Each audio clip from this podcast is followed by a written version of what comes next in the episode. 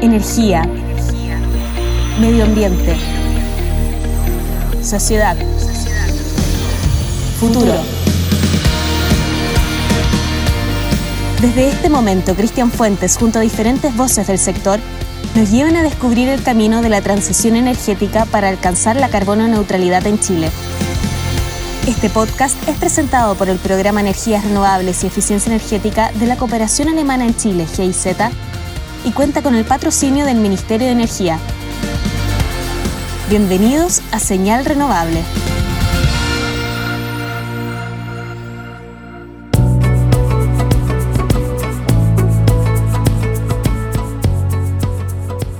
Hola, bienvenidas y bienvenidos a nuestro sexto capítulo de Señal Renovable, el podcast en el cual discutimos, como ustedes ya saben, sobre el camino de Chile a la carbono neutralidad y la transición energética. En este programa estaremos conversando sobre diversidad de género y la inclusión de mujeres en el sector energético como parte de la transición que éste está viviendo. La transformación del rol de la mujer en nuestro país durante las últimas décadas ha sido significativa incorporándose cada día más a todos los ámbitos de la vida pública. Sin embargo, son muchos los desafíos aún pendientes, sobre todo desde lo cultural y los estereotipos que rodean a la mujer en sectores con prevalencia masculina como lo es el sector energético. Para hablar sobre esto, hoy nos acompaña Marcela Zulantay, quien es la encargada de la Oficina de Planificación y Control de Gestión del Ministerio de Energía y asesora ministerial de género. Hola Marcela, bienvenida, ¿cómo estás? Hola Cristian, muchas gracias por la invitación a GIZ, a nuestros socios y aliados. Muy bien, muchas gracias eh, Marcela. Bueno, entrando en materia, entiendo que este tema surge formalmente con la creación de una mesa público-privada denominada Energía Mujer y que en 2018 se realiza el primer diagnóstico sobre la incorporación de la mujer al sector. ¿Cómo fue ese proceso y cuáles fueron sus resultados? Mira, Cristian, eh, ha sido un proceso súper entretenido, enriquecedor para todos los que hemos formado parte de esto y desde hace varios años. ¿eh? Esto es un trabajo que se viene eh, trabajando hace unos cuatro años y te quisiera mencionar algunas cuestiones preliminares que son bien importantes.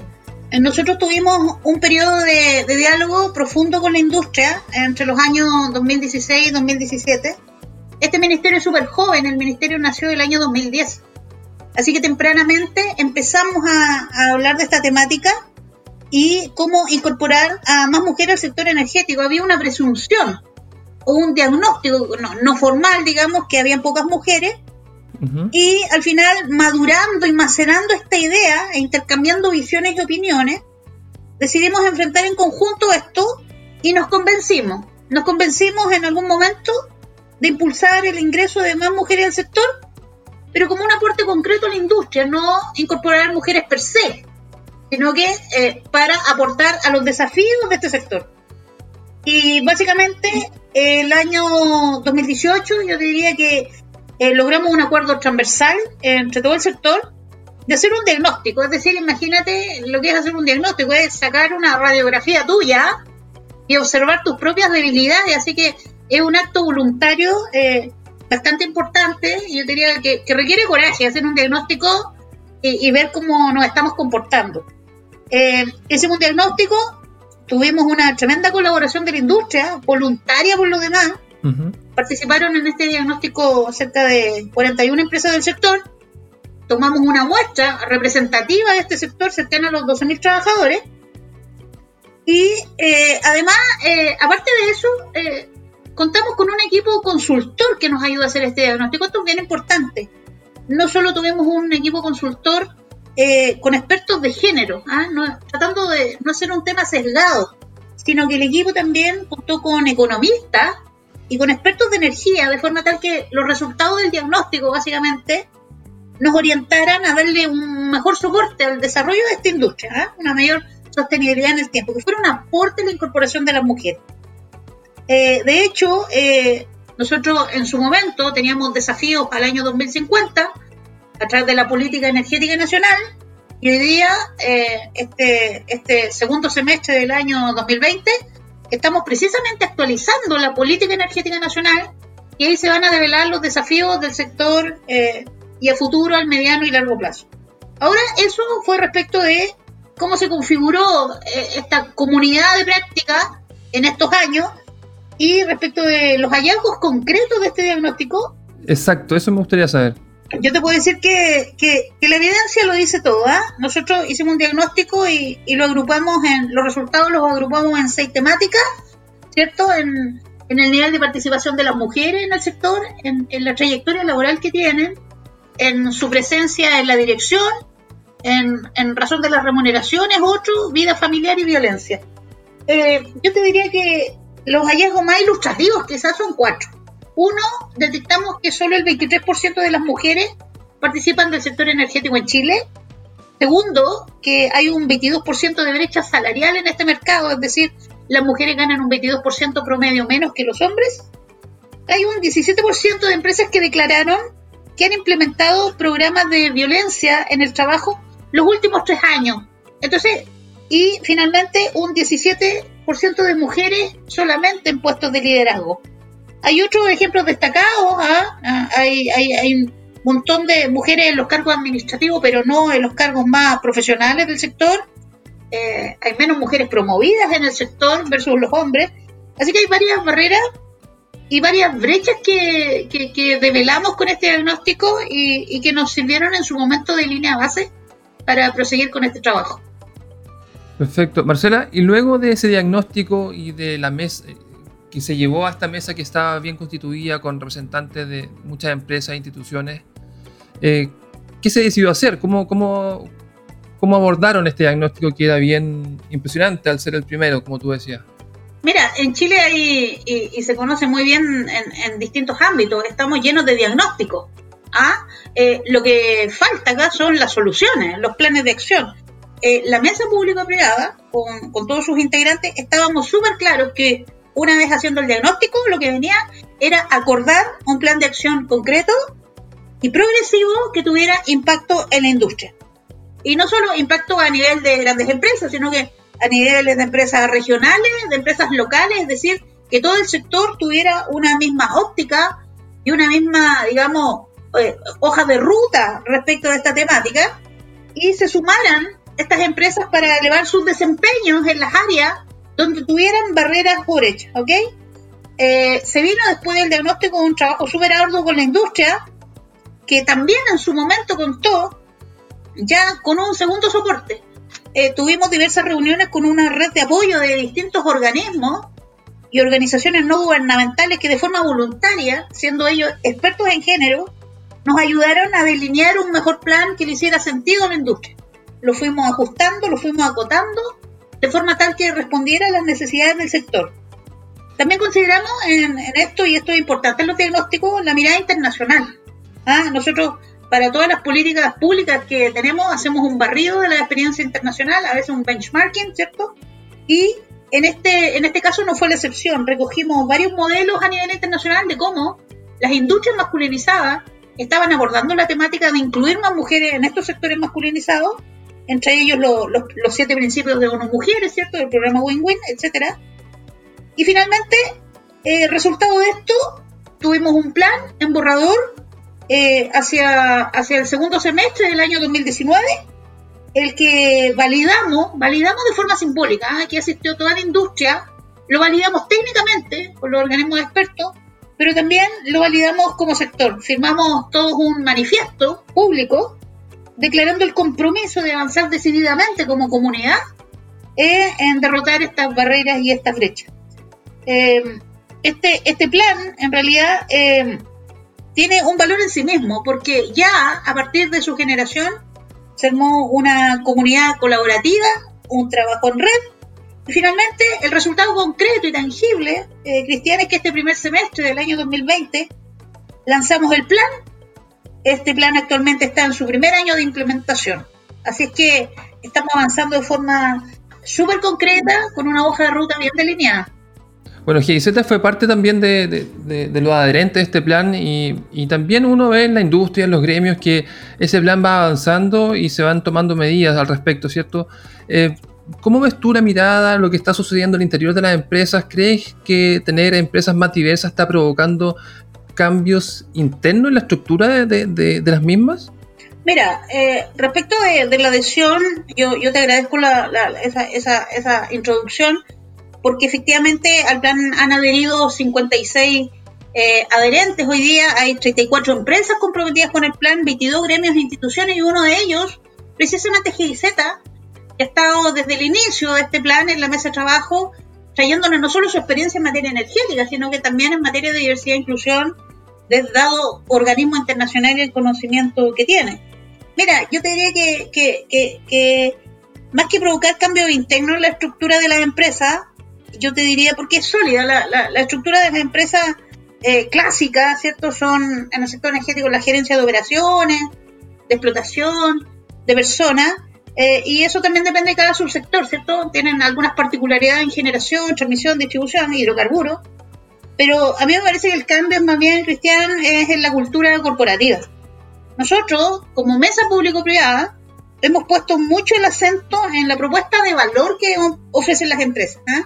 Hoy día no basta a, los ojos del ciudadano, ¿cierto? O a los ojos del cliente, una empresa que te provea un bien, un producto o un servicio de calidad, sino que hoy día los usuarios demandan empresas con propósito, que sean coherentes con ese propósito y que sean sostenibles. ¿eh? Y sostenibles de todo punto de vista, en especial en la dimensión ambiental y social. Es decir, hoy día una, una empresa que no se sube arriba del carro de la acción climática y una empresa que hoy día no se sube al carro de la diversidad y la inclusión, eh, nos parece que se está quedando un poquito atrás. Eh, Marcela, y en ese sentido, em, Chile está viviendo una transición hacia una economía baja en emisiones, ¿cierto? libre de carbono, necesaria por lo demás en el, en el contexto del cambio climático. Pero el desarrollo sostenible es más que eso, ¿cierto? ¿Cómo, cómo conversa entonces esta transición energética sostenible de nuestro país con las políticas de inclusión que eh, esta mesa eh, está fomentando y que el, que el sector también está adoptando? Mira, es una conversación bien contingente, ¿no? Y de futuro. hoy día precisamente eh, en este semestre, en este segundo semestre del año 2020, estamos formulando la estrategia de transición justa del sector energía y como tú sabes, uno de los pilares de la transición justa, y esto es un acuerdo global a nivel internacional, uno de los pilares es género y trabajo decente. ¿ah? Este principio eh, nosotros, nosotros como ministerio no solo lo asumimos porque forma parte de algunos acuerdos globales que han suscrito los países, sino que Cristian tenemos la convicción profunda que la diversidad y la inclusión a largo plazo no solo agrega competitividad y rentabilidad, sino que en definitiva fortalece la democracia y la estabilidad económica de los países. ¿ah?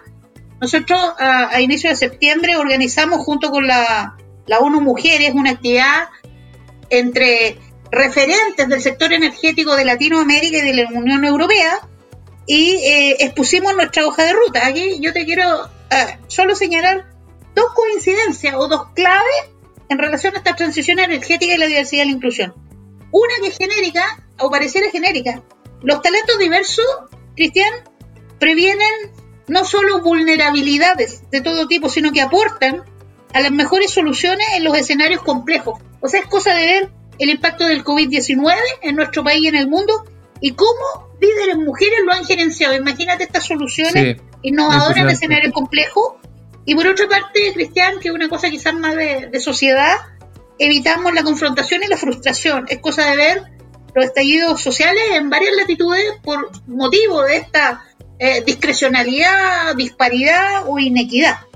Entonces consideramos que, en este escenario de transición energética sostenible y de inclusión, la toma de decisión y para la toma de decisión y también para la acción y promover así la diversidad e inclusión tiene necesariamente un alto sentido de urgencia y en realidad si alguno no lo ha notado, ¿ah? estos cambios sociales eh, que están pasando debiera, debiera ampliar y ampliar su mirada. Estamos conversando con Marcela Zulantay, asesora ministerial de género del Ministerio de Energía. Marcela, muy interesante tu apreciación, es muy atingente con respecto a lo que está sucediendo en cuanto a la pandemia, a los movimientos sociales y también al movimiento de las mujeres, ¿cierto? Con marchas históricas los últimos 8 de marzo. Em, Marcela, pero volviendo al tema de, lo que está pasando en el interior de las organizaciones, como ahí se dan estas brechas, como ahí tenemos que hay brechas salariales, como ahí tenemos que hay todavía baja participación de las mujeres, eh, pero a la vez vemos que hay cambios. Eh, ¿Hay algunas prácticas que se repiten en las organizaciones que más han avanzado en la inclusión? ¿Hay, ¿Ustedes han identificado eh, diversas soluciones o formas de, trabajar en estas organizaciones que valen la pena destacar? Sí, mira, siempre, siempre, Cristiano, aunque sean cuestiones que parezcan menores, es bueno destacarlo y es bueno visibilizarlo. El plan es súper concreto. El plan eh, no solo tiene 10 ejes de trabajo que pareciera un decálogo y que podría parecer una mirada muy amplia de lo que hagan las empresas, sino que el plan baja al nivel operacional. ¿ah? El plan priorizó 14 medidas y definió 40 acciones específicas que les pedimos a las empresas que consideren porque son las centrales que hay que llevar a cabo. Hay medidas de diverso orden, de diversa magnitud o impacto o nivel yo te diría que eh, las resumiría en cuatro tipos de medidas, ¿ah? más allá del número. La, yo le llamo las simbólicas, eh, las programáticas o instrumentales, las estructurales y, las estratégicas. Por supuesto, cada empresa define cuáles aborda de acuerdo a los desafíos que tenga, ¿cierto? Y a los recursos también que tenga. ¿ah? Hoy día las empresas están desarrollando y, las, y los gremios y las instituciones que están en el plan más de 450 acciones que no son acciones sueltas, son acciones que tributan a un eje mayor, a un propósito mayor, ¿ya? Yo te podría decir que, que, dentro de la simbólica son las clásicas, ¿no?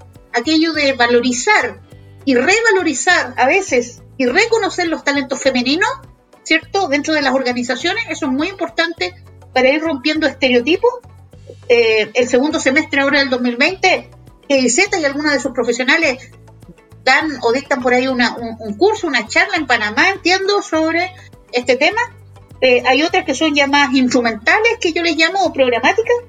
Por ejemplo, lo que es la selección de personas y afinar, afinar esos procesos de selección de personas para que no tengan sesgos de género o aquellos mentoring, ¿ah? ¿cierto? O coaching que se le hacen a las chicas para, para potenciar sus habilidades, ¿cierto? Relacionales o, o técnicas otras más estructurales, ya nos vamos a unos temas un poquito más difíciles, porque tienen más trasfondo, ¿cierto? Eh, requieren más andamiaje, como la igualdad salarial, ¿cierto? Esa es un poco más difícil, es un poco más estructural, porque efectivamente impacta en la industria.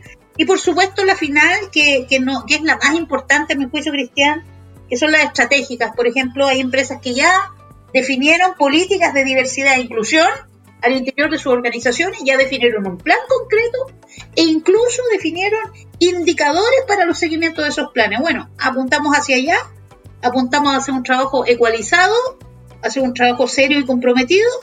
Eh, te podría decir que sin prisa, pero sin pausa.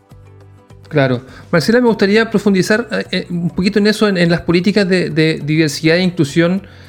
¿Qué elementos debería considerar una política así si alguien le interesa poder aplicar también eso en su empresa? ¿Cuáles son los elementos que se deben considerar?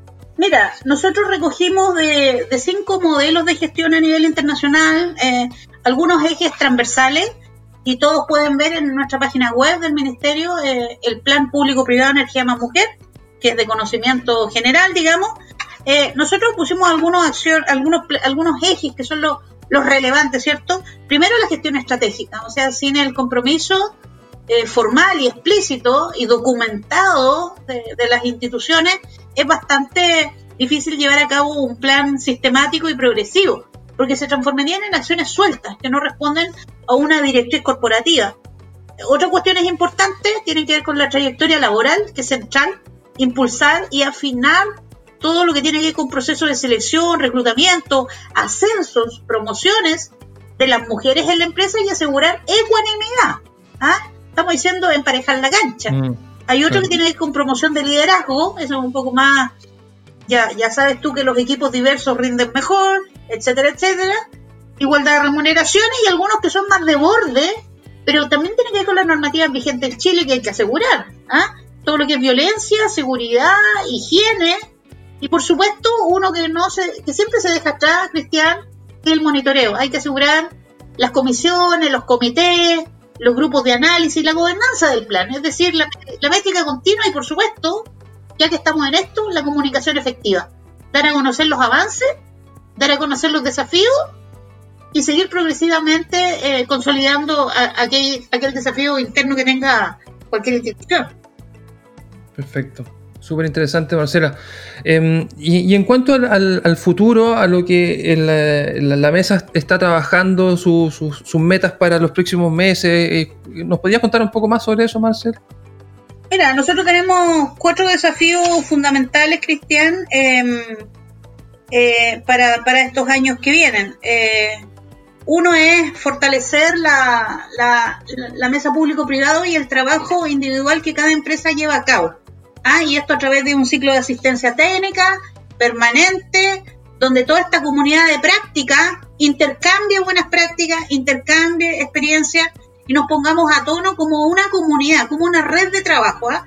cada uno en su nivel, pero cada uno aspirando a subir hacia arriba, ¿ah? valga la redundancia.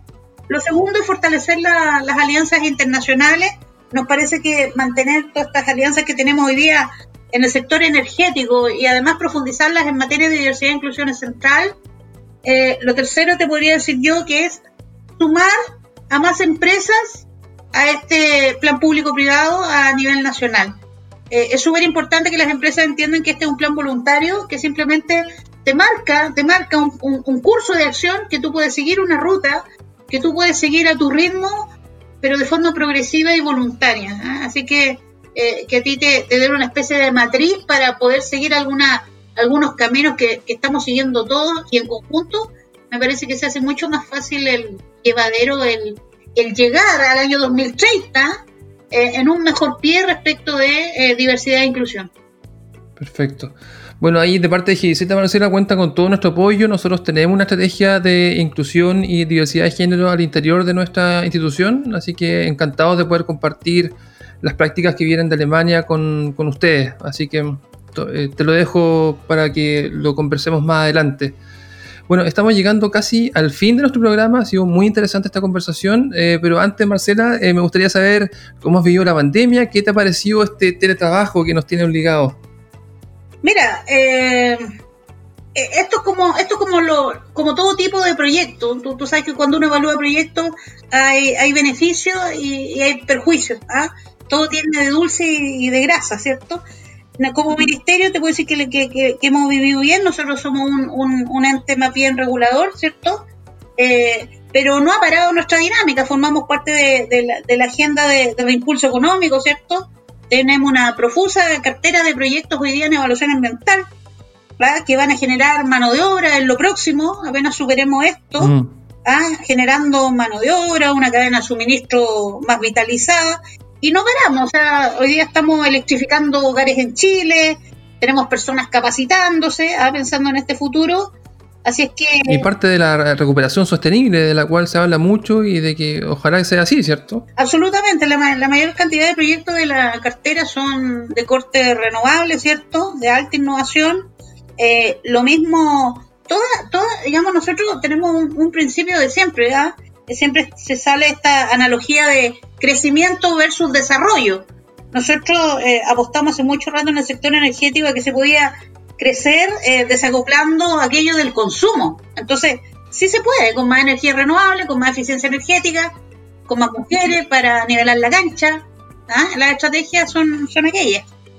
Qué bueno, Marcela, me alegro mucho. Bueno, estamos llegando al fin de este capítulo. Agradecemos eh, mucho a Marcela Zulantay por habernos acompañado hoy día. Eh, Marcela, ¿algo que nos quieras decir al cierre de este programa? Eh, mira, me quedo con, una, idea que, recogí de una, de una jornada ahora a principios de septiembre, de una alta directiva de, Francia, me parece. Em, y ella dijo que en tiempos de crisis uno se tiene que preparar para el futuro. ¿ah? Es interesante reflexión. ¿Y saben lo que está haciendo esa empresa? Eh, ellos no se paralizaron. ¿ah? Si ahora no han podido contratar a mujeres en sus proyectos energéticos por la pandemia, ¿saben lo que están haciendo? Las están educando. Mm. Para que una vez eh, vuelva la reactivación, contratarla en todas sus faenas. O sea, esta es una visión de futuro eh, súper, eh, digamos, positiva, equitativa, inclusiva, y, me encantaría que, pudiéramos permearla a todos aquellos hoy día que están un poco preocupados y, o paralizados, digamos, y, y se puede combinar el desarrollo futuro perfectamente con eh, la equidad de género. Eh, bien, Marcela, muchas gracias. Muy interesante ese mensaje que tal vez puede ser recogido por eh, empresas e instituciones de nuestro país. Eh, despedimos a Marcela entonces, agradecemos su participación. Yo también me despido, mi nombre es Cristian Fuentes y nos pueden contactar a través de nuestra cuenta de Twitter, la cual es 4E-Chile, 4E-Chile. Y también les pido que compartan este programa en tus contactos para sumar a más personas a esta señal renovable. Marcela, muy amable. Muchísimas gracias, gracias GIZ, gracias Cristian. Bueno, eh, eso es todo amigos, eh, por favor cuídense, quedémonos en nuestras casas si es posible y nos escuchamos muy pronto.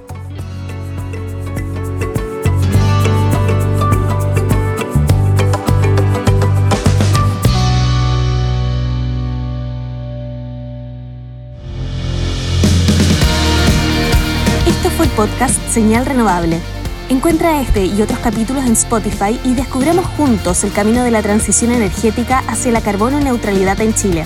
Fue una presentación del Programa de Energías Renovables y Eficiencia Energética de la GIZ.